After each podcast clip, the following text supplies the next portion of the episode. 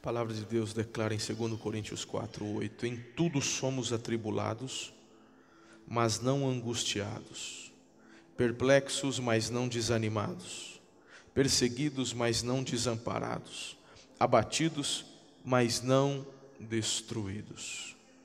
Eu quero declarar para você, nessa noite, que o que você está passando, vai passar.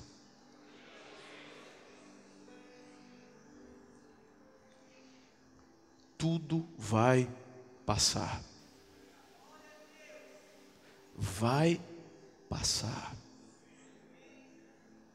Eu declaro isso sobre a tua vida profeticamente. Vai passar. Em tudo somos atribulados, mas não angustiados perplexos, mas não desanimados, perseguidos, mas não desamparados, abatidos, mas não destruídos. São quatro aspectos que o apóstolo traz revelação para a gente. O apóstolo compartilha algo dele. A primeira revelação é que ele diz que todos nós passamos por dificuldades. É isso que ele diz quando relata tribulação. Ele diz: em tudo somos atribulados, ou seja, dificuldades, todos nós passamos. O apóstolo passava. E ele está compartilhando algo de uma experiência pessoal dele. Se você não conhece, talvez está frequentando há pouco tempo, se converteu há pouco tempo, me permita dizer a você uma pequena lista de parte do que o apóstolo Paulo declarava como dificuldades ou tribulações. No capítulo 11 do mesmo livro, a partir do versículo 24, a gente lê assim: Cinco vezes recebi dos judeus 39 açoites. Três vezes fui golpeado com varas, uma vez apedrejado, três vezes sofri naufrágio.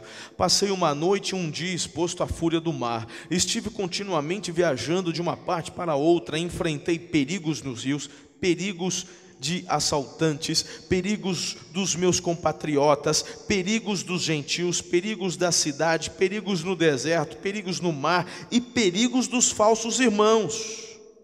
Trabalhei arduamente, muitas vezes fiquei sem dormir, passei fome e sede, e muitas vezes fiquei em jejum. Suportei frio, nudez. Além disso, enfrento diariamente uma pressão interior, a saber, a minha preocupação com todas as igrejas. Ei, ele sabia o que era dificuldade. E aqui não é uma comparação de quem sofre mais. Aqui não é uma comparação da tua dificuldade com a dificuldade do apóstolo. O que eu estou querendo dizer a você é que ele se coloca de igual conosco quando diz: em tudo somos atribulados. Ele está dizendo: vocês e eu, eu e vocês, temos dificuldades e temos problemas. A ênfase da, da, da parte de Paulo a compartilhar isso é dizer que tudo isso passa. Tudo isso passa. Quando Paulo coloca esse relato, a lista, mesmo que alguns capítulos adiante, não é para o pessoal olhar e ficar tadinho do apóstolo, não, é para dizer, ei, eu sei o que é sofrer, porque muitas vezes é muito comum, quando você está ouvindo um pregador, está ouvindo alguém, vem o julgamento. Ah, você não sabe o que eu estou passando. Não é assim que a gente faz? Pois o apóstolo está dizendo, então dá uma olhada na lista aqui, ó. Dá uma olhada na lista. É muito particular. É muito particular, porque depende da forma como eu e você enfrentamos essas dificuldades. Então o apóstolo não está menosprezando a dificuldade que você está passando, e nem ele colocando, como já expliquei, a posição do que ele enfrenta para que você e eu tivéssemos, ou a igreja de Corinto, a quem a carta era dirigida, tivesse dó dele. Não, não é esse o objetivo. É a de entendermos que tudo vai passar. Quando eu vejo ele dizendo que nós temos dificuldades, eu sou levado a pensar lá nos amigos de Daniel, na Babilônia, foram exilados, tirados da sua terra, da sua pátria, eles têm que servir agora a um rei, a um tirano, a um imperador. E agora, meu irmão, Nabucodonosor ouve os conselhos, ele quer ser adorado como Deus, há uma estátua. Eles têm que se curvar diante da estátua de Nabucodonosor, prestar culto aos deuses da Babilônia. Mas Sadraque, Mesaque e Abdinego eles dizem não, de jeito nenhum. Como assim não? Você tem que obedecer. Não. Eu tenho um Deus. E eu vou honrar esse Deus. Eu vou obedecer o que esse Deus manda eu fazer. Coloca o texto na tela para o pessoal ver. Quando a gente enxerga Daniel, o texto de Daniel, capítulo 3, versículo 17. Olha só que revelação extraordinária aqui. Eis, aqui já são os três conversando com o rei. Eis que o nosso Deus, a quem nós servimos, é que nos pode livrar. Olha que confiança bacana, não é? Meu Deus. Ele nos livrará do forno de fogo ardente e da tua mão, ó rei. Por quê? Porque como eles não queriam se curvar diante dos deuses da Babilônia, nem prestar culto ao próprio Nabucodonosor, eles iam, a ameaça era: nós vamos te jogar numa fornalha. Vocês vão ser queimados vivos. Meu irmão, nem diante dessa dificuldade, eles sucumbem na fé. Eles dizem: O nosso Deus pode nos livrar da tua mão e da fornalha. É demais, é ou não é? Mas para mim a parte mais linda do texto é essa daí, ó. E se não, pronto, meu irmão, esse e se não, e se não, meu irmão, aqui eu perco as pernas. Aqui, meu irmão, perco o chão. A gente não está falando de, de uma dificuldadezinha. A gente está falando de um povo, querido, que está ali, ó, olhando a fornalha. E o rei ainda mandou aquecer sete vezes. Sete vezes? Sete vezes mais. Sete vezes. Aí os abençoados falam assim: Deus nos livra. E se não? E se não, fique sabendo, ó rei, que não serviremos aos teus deuses, nem adoraremos a estátua de ouro que você levantou. E ponto final. Meu irmão, pensa num rei que ficou.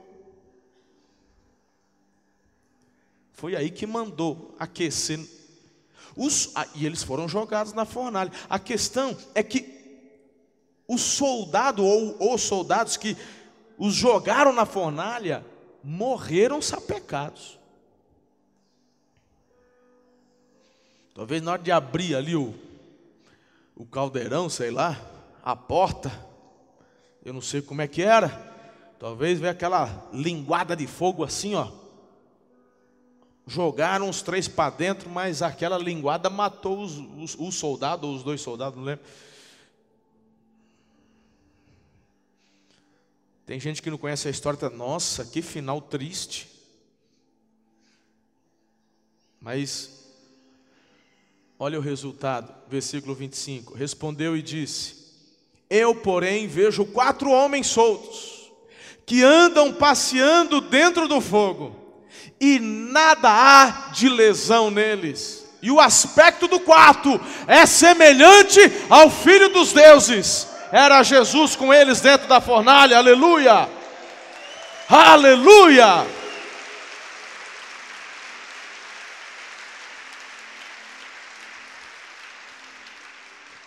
Mas, querido, a parte mais linda do texto é um e se não. É isso que o apóstolo Paulo está ensinando para a gente aqui em 2 Coríntios 4 em tudo somos atribulados, ou seja, nós temos dificuldades. Mas ele está dizendo: tudo passa. Queridos, olha, eu quero te dizer uma coisa: as dificuldades, elas vêm, as lutas vêm, Mas quando Deus permite que nos lancem na fornalha da aflição, Ele não nos deixa sozinhos. Ele entra conosco no fogo, filhos. Ele nos faz passear seguros na Sua mão. É Ele quem nos concede vitória. Esse Deus que honra a fé. E eu te pergunto: a tua fé está no Senhor? Ou a tua fé está nas circunstâncias? Porque a fé de Sadraque, Mesaque Abdinego, a fé de Paulo não estavam nas circunstâncias. Porque a hora que a chibata comeu o couro do Paulo, meu irmão, ele não roeu a corda, não. Quando as coisas, as, as dificuldades surgiram, ele não ficou reclamando, não falando mal dos seus líderes, e agora, ah, então vou sair da igreja, ah, porque. Não, meu irmão. O, o, esse, esse apóstolo, em uma das chibatadas que tomou nas costas, tinha um tal de Silas junto com ele, que depois das chibatas foram presos, mãos e pés.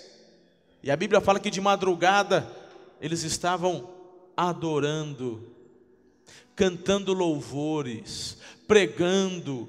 É a mesma fé que a gente vê nos três amigos de Daniel. Se ele livrar, aleluia. E se não, não interessa. Eu estou é com ele até o fim, na vida ou na morte. Na provisão, na dificuldade. Mas uma coisa eles tinham certeza: Vai passar. Vai passar. A Bíblia fala: vocês têm medo dos homens? O Senhor fala: você tem medo de gente? A Bíblia fala: você deveria temer a Deus. Porque o máximo que uma pessoa pode fazer é tirar a tua vida, mas Deus é quem tem autoridade para fazer a tua alma perecer a eternidade no inferno. Então, eu e você devemos temer o Senhor, o justo juiz. O Deus de amor? Sim, o Deus de amor, mas o justo juiz, que nos condena não pela falta de amor dele, pelo contrário, mas por nossas escolhas, consequências dos nossos atos. O ser humano decidiu se afastar, o ser humano escolheu o pior caminho. Mas ele nos ama tanto, enviou Jesus para transformar essa realidade. Ei, vai passar. Vai passar. Onde está a sua fé? Você tem dificuldade? O apóstolo tinha, eu também tenho. Essa palavra vem para te animar. Essa palavra vem para trazer cura na tua alma. Às vezes, queridos, nós não temos maturidade para viver um tempo muito longo com as coisas tudo bem. Parece esquisito falar isso, mas é verdade. Sabia, Tavares? Meu irmão, é verdade. Eu e você, de vez em quando, precisamos de uma asinha do Pai para a gente dar uma prumada. Porque a gente não aprende. Ele não manda tentação para ninguém, nem provação para ninguém, mas Ele permite. Ele fala: somos atribulados, mas a gente não para, não. Um segundo aspecto do que Paulo está dizendo aqui, filhos, diz respeito a dúvidas que surgem, porque ele diz assim: perplexos a, a, perplexidade são as interrogações que surgem no meio do caminho. Paulo reconhece as suas fraquezas, as suas dúvidas. Quem nunca passou por uma crise dessa? Hã? Eu fico imaginando o Paulo, ele estava cantando? Estava cantando. Ele estava celebrando? Estava celebrando. Mas duvido que antes não tenha passado uma, uma duvidazinha, uma interrogaçãozinha na cabeça dele. Puxa vida, Senhor te obedeci, estou no centro da tua vontade e tomando chibata no couro. preso aqui. Eu, teu servo, teu apóstolo, podia bem ser honrado um pouquinho, podia estar, tá, né? Tem que passar. Às vezes ele nem botava para fora, mas com Deus, tanto que ele assume aqui que muitas vezes enfrentava crise de perplexidade, de dúvidas, de questionamentos, era algo entre ele e Deus. Não é, filho, a dúvida da fé, jamais.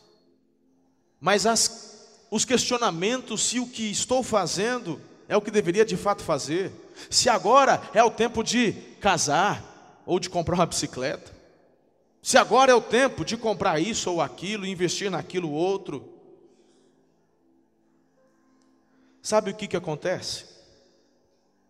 Pessoas que enfrentam crises de dúvidas vão entrando nessa nessa questão, nessa crise de Sabe o que que acontece? Elas vão ficando instáveis emocionalmente.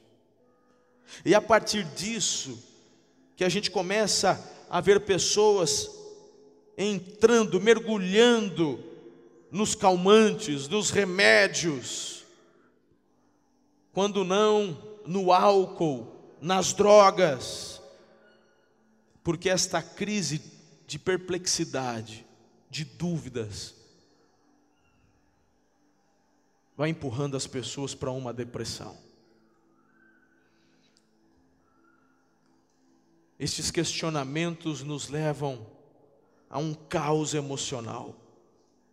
E o Paulo está afirmando isso.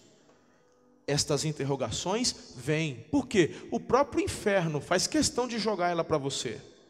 A Bíblia fala que o diabo, meu irmão, ele vai jogando os dardos inflamados, as setas malignas. Amém ou não? Está na Bíblia ou não está? Então, meu irmão, isso vem no teu coração para te trazer esta crise. E aí, o que, que você faz? Por que, que o apóstolo está dizendo estas coisas? Novamente, como disse na introdução, para se colocar no mesmo patamar que eu e você. Dizer isto vem, isso acontece, os questionamentos surgem. Mas ele afirma: Isso também não me para, não. Surgem, mas não me param. Por quê? Ele tinha uma certeza: isso vai passar. Essa crise vai passar. Esse momento vai passar. Esse questionamento vai passar. Eu sei, filhos, que há questões patológicas que muitas vezes geram uma depressão. Glândulas que param de produzir os hormônios e tudo vai entrando, por isso que tem que procurar um médico. Mas deixa eu chutar, não é dado científico, mas deixa eu chutar: 80% da depressão que o povo tem por aí são de crises emocionais. Não sabem lidar com os questionamentos que a vida nos traz. E são diárias, são constantes. O que, que o apóstolo faz? Ué, o que a Bíblia ensina. Salmo 37, verso 7 diz assim: Descansa no Senhor e espera nele. Por isso que ele fala: somos, ficamos perplexos, mas nós não paramos. O versículo 3: Confia no Senhor e faz o bem, habitarás na terra e verdadeiramente serás alimentado. Versículo 5: Entrega o teu caminho ao Senhor, confia nele, e tudo ele fará. Tudo! E quando a Bíblia fala tudo, é tudo, sim ou não? Aleluia. E Filipenses 4:7. E a paz de Deus, que excede todo entendimento, guardará os vossos corações e os vossos sentimentos em Cristo Jesus. Agora presta atenção, segura aí no multimídia. Olha aí. A paz de Deus, que excede todo o entendimento. Quando fala que excede o entendimento, já é uma referência a quê? A questionamentos. São questões que pensamos, queremos entender. Eu vou te falar uma coisa, meu irmão. Qual mente humana consegue compreender os pensamentos de Deus? Ele mesmo fala, nem tente. Por isso que a Bíblia fala da fé. Pastor, só entende Deus? Como que eu vou entender, queridos? Como é que eu vou entender um ser que nunca foi criado? Eu tenho um ponto de partida. Tá certo? Eu nasci no dia tal, do mês tal, do ano tal. Eu tenho um ponto de partida. A minha mente humana limitada não consegue entender um ser que sempre existiu. Nós somos fruto de uma criação. E nós, criaturas, como é que podemos dizer que entendemos que existe um ser que sempre existiu? Não entra na nossa cabeça limitada. Então, como é que você faz, pastor? Eu aceito pela fé. Isso me, isso me basta. O Senhor diz: Os meus pensamentos são maiores. Por isso que sem fé é impossível agradar a Deus. Aí tem pastor que quer que quer aqui no púlpito, sei lá, meu irmão, ele quer fazer o povo entender, quer provar. Meu irmão, Deus não se prova.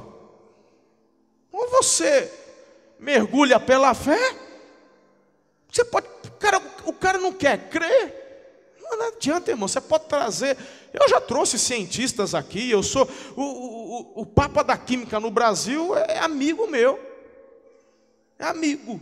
Fiz casamento da filha dele. Já passei Natal na casa dele. E inclusive ele quer vir aqui. E eu preciso marcar uma data para ele vir aqui fazer um, um debate. Vamos pegar um, sei lá, alguém que fazer um criação. É, design inteligente versus evolução. Vamos botar o pau para quebrar aqui. Mas às vezes você faz uma estratégiazinha só fazer um movimento. Agora, falar que através disso o cara vai crer. As coisas espirituais se discernem, se entendem espiritualmente. Isso se dá através da fé. Agora eu vou pegar, eu quero te provar que a Bíblia é a palavra. Que provar que a Bíblia é a palavra de Deus, irmão? A hora que você lê, se ela não arde no teu coração, se aquilo não faz, se não faz sentido, você vai querer entender humanamente.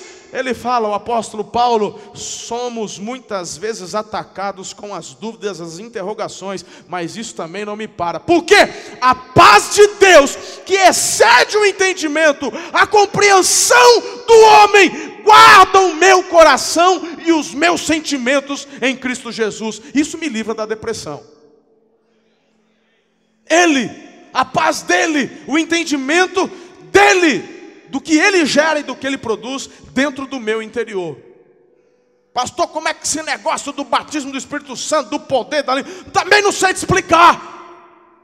Mas está aberto, é só você experimentar. Mas você fica aí travado, você não quer saber, então também você não me critica, eu não critico você, cada um na sua. E ponto final.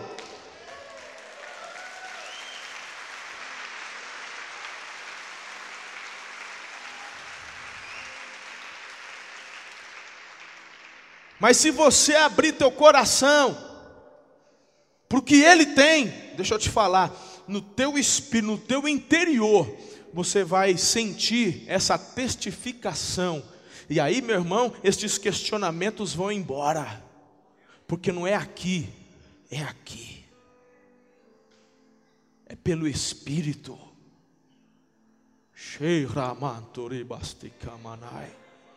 É pelo Espírito. Paulo fala para essa mesma igreja que ele está escrevendo: Eu não vim até vocês com palavras de persuasão, para mostrar que eu sou um grande orador. Os gregos gostavam muito disso. Ele fala: Eu vim com demonstração do poder.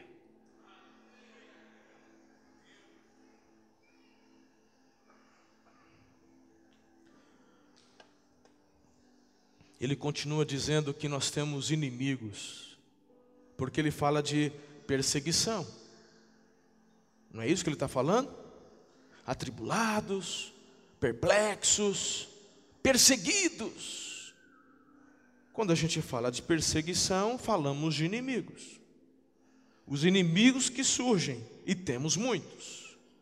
Agora, deixa eu ajustar um pouquinho a tua visão do que são os inimigos, porque muitas vezes teus olhos estão lá naquele patrão, naquele chefe, naquele colega da faculdade, naquele colega de trabalho que quer passar a perna em você, naquela vizinha, a vizinha macumbeira que fez um trabalho lá, Hã? E você está achando que são essas pessoas seus inimigos? Deixa eu te mostrar quem são seus inimigos. Em primeiro lugar, você mesmo. Você é o seu pior inimigo, em primeiro lugar, a tua carne. A nossa natureza caída, corrompida. Por quê? Porque a Bíblia fala que essa nossa carne ainda deseja as coisas deste mundo. Quando nascemos de novo, nós nascemos no Espírito. E é o Espírito de Deus que testifica com o nosso espírito. E nós precisamos alimentar o nosso espírito e não a nossa carne. A nossa carne, a Bíblia fala que eu não a alimento, eu preciso controlá-la, é diferente. Eu alimento o espírito, porque quando eu entreguei minha vida a Jesus, o meu espírito foi vivificado. É isso que Jesus fala para Nicodemos. Necessário vos é nascer de novo. Paulo fala que nós estávamos mortos em nossos pecados, mas quando eu entrego minha vida a Cristo, meu irmão, do céu um milagre acontece. Eu sou vivificado no espírito e agora eu tenho que alimentar o meu espírito. E quando eu alimento o meu espírito, eu mortifico o meu maior inimigo, o diabo, não minha carne. Olha o que diz. Romanos 8:7. Portanto, a inclinação da carne é inimizade contra Deus. 8. Portanto, os que estão na carne não podem agradar a Deus. 1 Coríntios 9, 27. Antes subjugo o meu corpo e o reduzo à servidão, para que pregando aos outros, eu mesmo não venha de alguma maneira a ficar reprovado. A tua carne, meu irmão, está naquela vibe. O negócio é curtir, é aproveitar o momento. Só se vive uma vez. Essa é a vibe da carne. A vibe do espírito é: vai para a cruz, manda prego nessa carne aí, resista. Mas é claro, queridos, que nós temos um segundo inimigo, e você conhece bem, que é o mundo. Romanos 12, 2. Não vos conformeis com este mundo, mas transformai-vos pela renovação do vosso entendimento, para que experimenteis qual seja a boa, agradável e perfeita vontade de Deus. Tiago 4,4 declara: Não sabeis vós que a amizade do mundo é inimizade contra Deus? Portanto, qualquer que quiser ser amigo do mundo, constitui-se inimigo de Deus. Meu irmão, eu estou falando deste mundo caído, corrompido. Não foi Deus que criou, foi Deus quem criou, mas a gente estragou. Ué, o ser humano estragou. É interessante, tem gente que fala assim, ah, mas se Deus existe, por que tem tanta, tanta coisa ruim no mundo? Ué, por nossa culpa, a gente que escolheu, a gente que fez. Deus criou um mundo perfeito. A gente foi lá e abraçou o pecado. Aí Deus passou a régua, começou tudo de novo, com quatro famílias de crente, Noé e três filhos. Passou a régua, irmão. Como é que está hoje? Um ser humano. Ué, Deus deu para mim e para você o livre-arbítrio. O que, que você vai escolher? Ué, se dentro da igreja o pau está quebrando, irmão, imagine fora. Se dentro da igreja a coisa não é fácil, se dentro da igreja a gente tem que ficar apagando fogueira. Hoje de manhã eu estava falando, irmão. Tá fácil não. Se eu concentrasse, se eu concentrasse 80% do meu esforço para ganhar mais pessoas e você junto comigo, meu irmão Araçatuba já tinha, já estava pequeno. Mas acontece que 80% do meu esforço é para ficar apagando fogueira dentro da igreja. É crente que houve uma. Não, outro brigou com fulano. É, meu irmão, é, é assim. Aí houve que não quer, né, fiquei bravinho, não sei o quê. Ah, um líder deu uma instrução, não gostei do que ele falou, não aceito, não quero.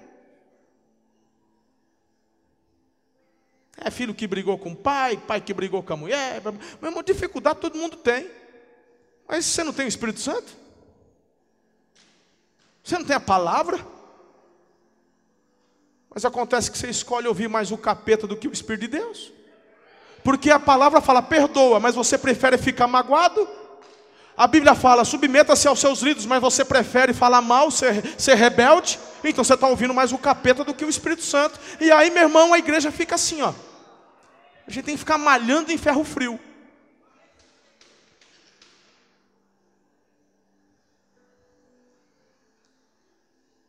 O povo insiste em querer uma igreja para ela. E se esquece que a igreja é de Cristo e ele faz dela o que ele quer. Ele é o cabeça. Tem gente que até hoje me atormenta. Que a igreja, tem gente, né? Não ajuda com nada, não faz nada, mas critica. É.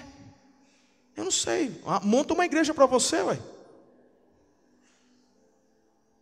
Você me ajuda? Não vou te ajudar, não. Pega as coisas e vai abrir uma igreja. Você está achando que é fácil?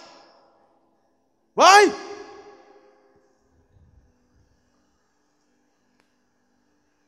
É impressionante, filhos. É impressionante.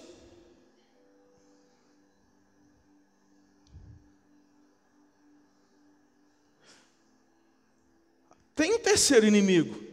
Vamos, vamos colocar dentro desse balaio que a gente está conversando aqui.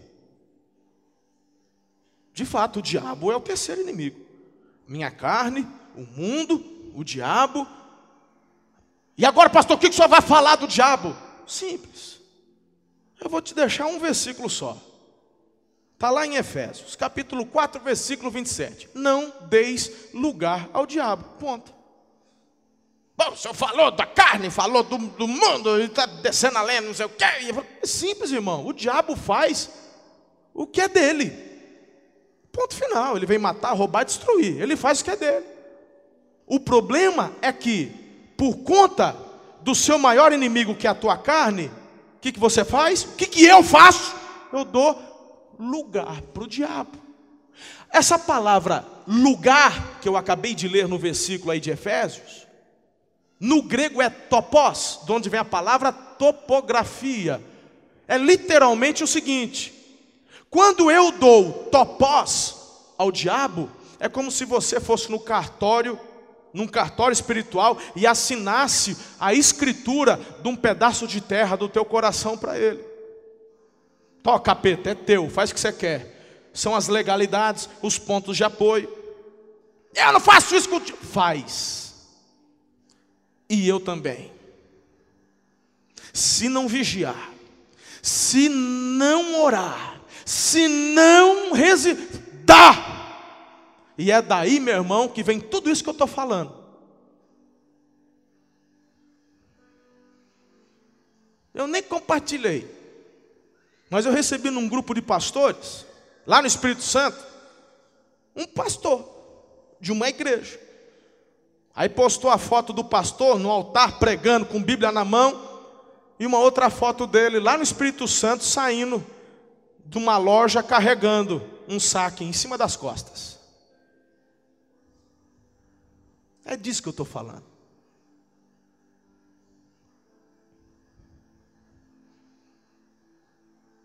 Não queremos sofrer? Queremos tomar posse que vai passar? Mas deixa eu te falar. Muito do que eu e você sofremos é por escolha e decisão nossa, porque o que você planta, você colhe. Você pode falar mal do seu líder de célula, do seu discipulador, você pode falar mal do seu líder, você pode falar mal do seu pastor, você pode fazer o que você quiser, mas de uma coisa você não escapa, meu irmão: da lei da semeadura e da colheita. Deus nunca falou que Moisés era perfeito, nunca, nunca. Mas ele disse: o meu servo que eu escolhi para estar onde está. Inclusive, Deus dá uma dura em Moisés, lá nas águas de Meribá. Porque o povo, o povo se rebela. O povo fala: não tem água para beber. O gado está morrendo. Aí o povo amaldiçoa por terem saído do Egito, que é o Egito que é bacana. Ah, porque o Egito é extraordinário. Porque o Egito, lá tinha cebola, tinha. Agora a gente só tem essa porcaria de maná para comer. Literal, irmão. Esse pão vil o maná não era pão francês que descia do céu, não, viu, irmão? O maná era uma semente parecida com semente de coentro. Então, junto com o orvalho, esse maná de manhã descia e Deus falava: todo dia você vai lá e colhe o maná. Você sabe por quê?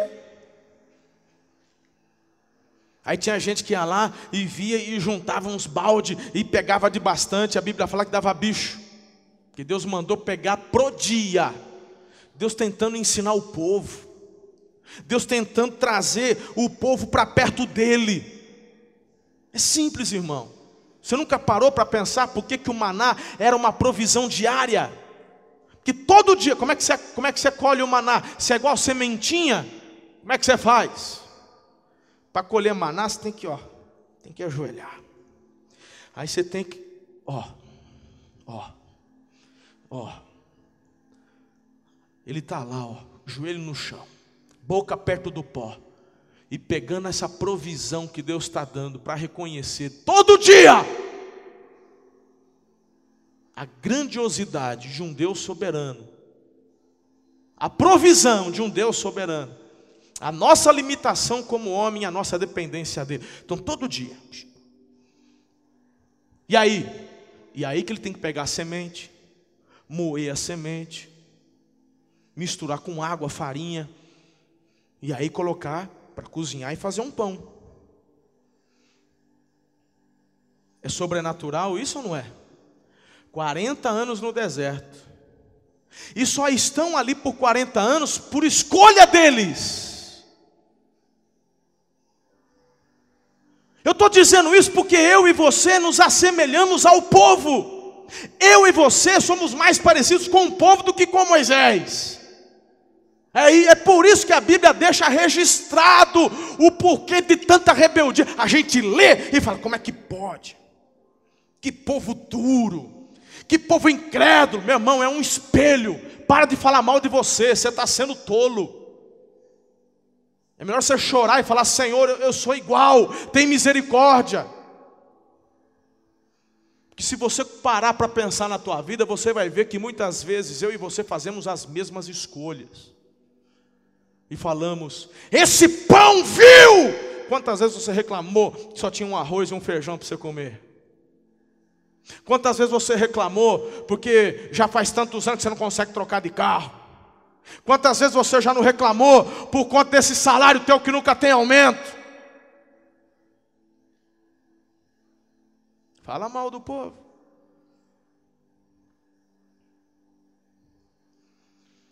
Quem é o seu maior inimigo? De onde está vindo essa perseguição? Será que tudo é o diabo? Será? Eu acho que não eu fico impressionado. Vamos continuar um pouco dentro dessa questão do povo aqui. Se você está lendo a Bíblia comigo durante todo o ano, nós já estamos terminando números. E todas as vezes eu, eu, eu, choro, eu me emociono por conta dessa comparação que eu faço. E eu, eu choro falando, Deus tem misericórdia da minha vida, porque eu sou igual a esse povo. A Bíblia fala que o coração do povo era um coração obstinado. E eu, Deus, por favor, não permita que o meu coração seja obstinado. Porque o coração obstinado não enxerga, não vê, fica cego. O povo só fica 40 anos no deserto por escolha do povo. Porque assim que eles atravessam um mar que se abre, em, em poucos dias eles já estavam na cara do gol para tomar posse do que Deus havia prometido. Mandam doze espias. De doze, dez fala, é tudo que Deus falou, mas a gente não consegue, não tem jeito. Um Deus que exterminou sozinho o exército de Faraó. Sabe o que isso quer dizer? Isso quer dizer a seu respeito que experimentou uma provisão, um livramento de Deus no passado e que hoje, diante das adversidades que você tem, você fala: Eu estou perdido. Poxa, o mesmo Deus que te livrou lá, te livra hoje. Vai passar, mas o nosso maior inimigo, a minha carne, que gera incredulidade, me faz falar, não tem jeito. Aí vão voltar para o Egito. Deus fala: povo obstinado, tudo que eu estou fazendo. Deus fala: eu vou acabar com tudo, vou matar todo mundo. Moisés ora, Moisés chora, clama. Deus fala: levanta acampamento e manda esse povo para o deserto. Para cada dia que ficaram olhando para a terra, vai ser um ano que eles vão ficar no deserto. 40 dias acampado, 40 anos. E Deus fala: ninguém entra, ninguém vai entrar, a não ser Caleb e Josué. Não creram. E Deus faz essa geração morrer no deserto. Mas mesmo assim, Deus dá maná, Deus dá coluna de fogo para esquentar de noite, Deus manda a nuvem de dia para poder aplacar o sol quente. Deus cuida, Deus dá água, Deus dá carne, meu Deus. Mas chega uma hora lá nas águas de Meribá, que não tem água, o povo reclama, murmura, aí até o Moisés perde a paciência. Deus fala, aí o Moisés ora junto com Arão, Deus fala, vai lá e dá ordem à rocha, e a rocha vai dar água. Era para ser, né, irmão? Um... Moisés vai lá, furioso, mete a vara na rocha, não acontece nada, de novo. Aí na segunda vez dá água, o povo bebe. O povo é, tá nem aí, né? Já, ah, já importante a água, agora tem água. Mas Deus fala: "Você e Arão, vocês não vão entrar na terra também". Ah, por que, Deus? Porque vocês não honraram a minha santidade diante do povo.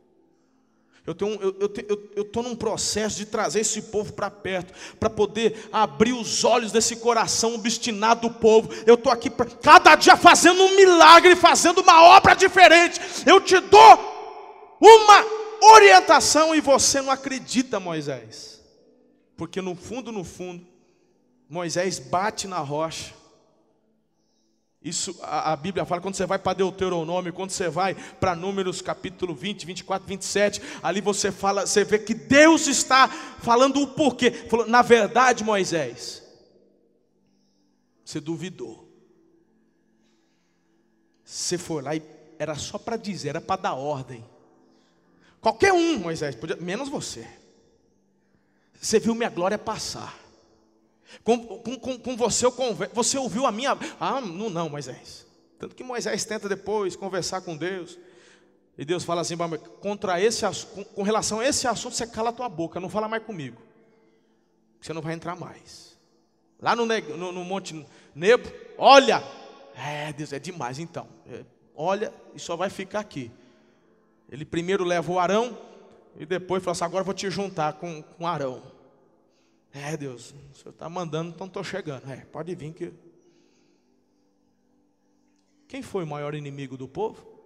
Quem foi o maior inimigo de Moisés? Senão o nosso próprio coração. Mas Paulo está dizendo: nem mesmo isso me para. Não são as dificuldades, não são os inimigos, não são os questionamentos porque mesmo diante de tudo isso, eu sei que vai passar. Nunca seremos desamparados, sempre teremos um amigo ao nosso lado, para guerrear as nossas guerras, Jesus de Nazaré. Jesus prometeu ser o nosso pastor, e por isso, meu querido, eu sei que nada irá nos faltar. Ainda que esteja num vale de sombras e morte, não tenha medo de nada, pois Ele está contigo. Está na hora da gente lutar de fato contra o nosso inimigo.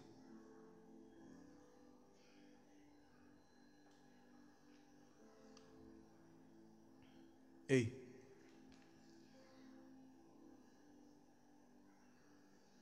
Se na tua vida quem está dirigindo é a tua carne, põe ela no lugar dela. Se dentro de você há rancor, mágoa, eu posso profetizar a noite inteira dizendo que vai passar, mas isso não se aplica a você. Isso se aplica a quem é dirigido e guardado pelo Espírito, orientado pelo Espírito de Deus. se na sua vida quem manda é você, você está sujeito às suas escolhas. Libera perdão.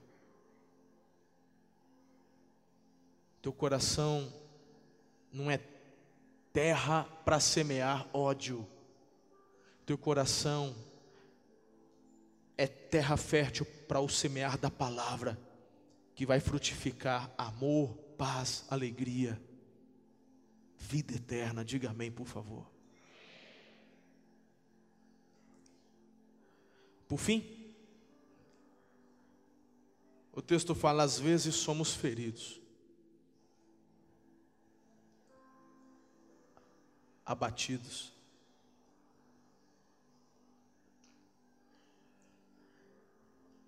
Se o texto está dizendo que somos abatidos, é porque alguma coisa nos causa dor.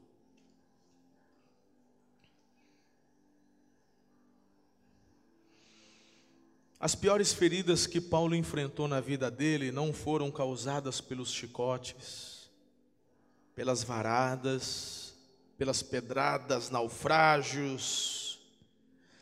Sabe quais foram as maiores feridas do apóstolo. As maiores feridas dele foram causadas dentro da igreja.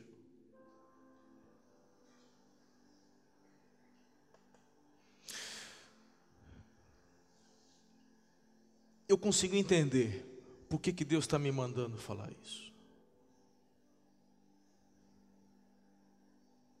Eu consigo discernir claramente no meu espírito pessoas aqui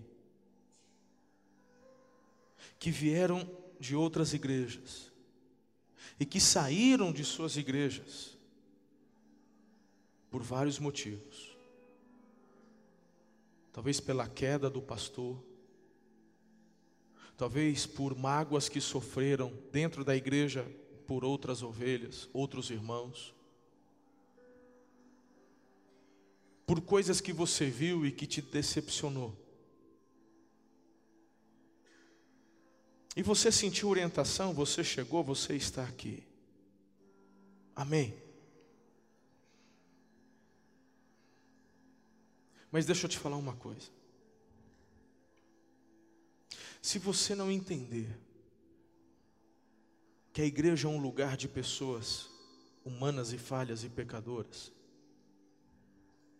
logo você será abatido novamente. E se você não agir e reagir como o apóstolo Paulo, que eu vou falar daqui a pouco, de novo você volta a estaca zero. Que a tua reação, teu sentimento vai ser deixar tudo para trás e começar. Ou tentar desistir até que o Espírito de Deus te mova e vá para um outro. E assim as coisas acontecem e você não cresce, não frutifica. Um crente ferido e uma infecção que não é tratada, pode ser um cortezinho, se infeccionar e não for tratado, meu irmão, isso pode gerar uma infecção generalizada e matar o corpo todo. Por isso não são poucos os que morreram na fé. Largaram a corrida, abandonaram. O que o apóstolo está dizendo é o seguinte: eu não vou negar que tem problema dentro da igreja. Tem. Eu não vou negar que as igrejas não são perfeitas. Não são. O que eu estou afirmando é que eu sou abatido, mas eu também não paro. Queridos, deixa eu te, deixa eu te falar. Os maiores sofrimentos que Paulo sofreu dentro da igreja foi por ser abandonado, foi por ser criticado, pessoas que ele investiu, pessoas que ele amou, pessoas que ele cuidou e pessoas que se levantaram contra ele. Quando eu olho para 2 Timóteo 1,15 diz: Bem sabeis isto, que os que estão na Ásia, todos se apartaram de mim, me abandonaram, me deixaram. 2 Timóteo 4,9: Procura vir ter comigo depressa. Alguém que está ávido, desesperado para ter uma comunhão, para ter alguém para conversar, alguém com quem compartilhar da mesma fé. Dez, porque Demas me desamparou amando o presente século. 14, Alexandre, o latoeiro, causou-me muitos males. 16, ninguém me assistiu na minha primeira defesa Antes, todos me desampararam. Então, meus irmãos, diante desses relatos, alguns podem pensar: Paulo era um homem muito amargurado, né? Não, não se esqueça que é o mesmo Paulo que está falando. Enfrentamos dificuldades, dúvidas, inimigos, enfrentamos feridas, mas não paramos.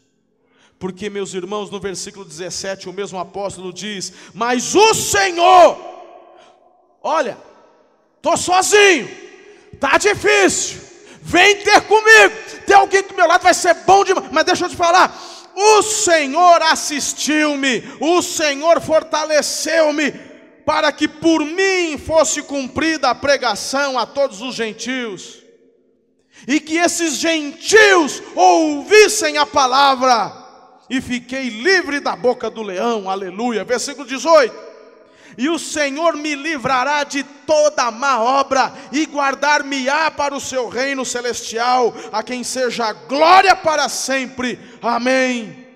Versículo 7: Combati o bom combate, guardei a carreira, guardei a fé.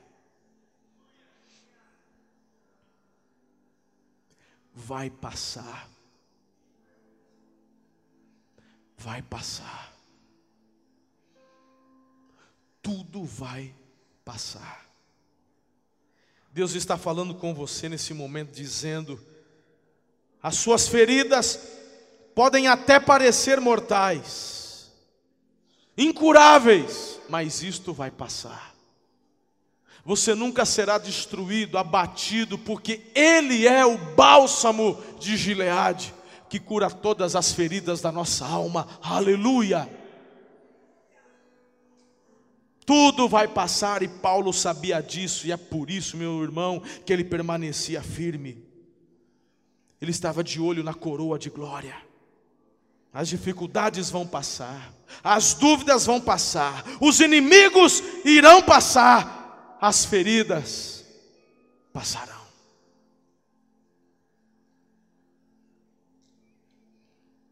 Deixa eu te dizer uma última coisa. A sua vida também vai passar.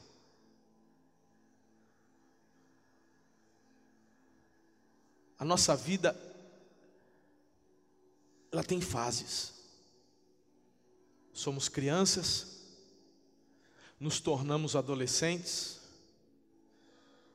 nos tornamos jovens. Depois nós vamos para a fase adulta. Depois, velhos. E só temos estas cinco aqui nessa vida. Não, não, não, não, não. Depois que termina a quinta, você não volta para a primeira. Não volta. Não volta. Aqui encerra a sua jornada. Aqui na terra. Depois dessa quinta etapa, vem a eternidade. E para onde você vai, o que você vai fazer, a escolha é tua. Talvez alguns adolescentes aqui digam: ufa, eu ainda estou na segunda. 12, 13, 14. Deixa eu te falar uma coisa. Eu já vi as pessoas partirem em todas as cinco fases. Eu já sepultei bebês, crianças, já sepultei adolescentes, jovens, adultos e velhos. Ninguém sabe o dia da partida. Nem sempre a lógica vence.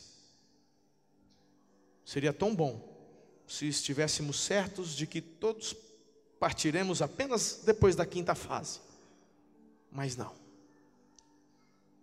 Isso pode acontecer a qualquer momento. Tudo vai passar. As dificuldades, as dúvidas, os inimigos, as feridas, mas a nossa vida também vai passar. Eu quero saber onde você está posicionado. Se você estiver posicionado em Cristo, você é mais que vencedor em qualquer circunstância. Você não vai permitir que as feridas te abalem, você não vai permitir que essas feridas como eu disse, talvez, algumas vezes, causadas dentro do corpo de Cristo. Não deveria, eu sei, mas às vezes acontece. Mas você não vai permitir que elas infeccionem, porque você está posicionado em Cristo. Seus olhos estão fitos no Autor e no Consumador da fé, Jesus. Você não vai permitir que os inimigos da nossa vida nos impeçam de continuar, de prosseguir, de completar a carreira. Não são dúvidas nem questionamentos que te farão parar, muito menos as dificuldades. Ei, vai passar. Vai passar. Em nome de Jesus vai passar, tudo vai.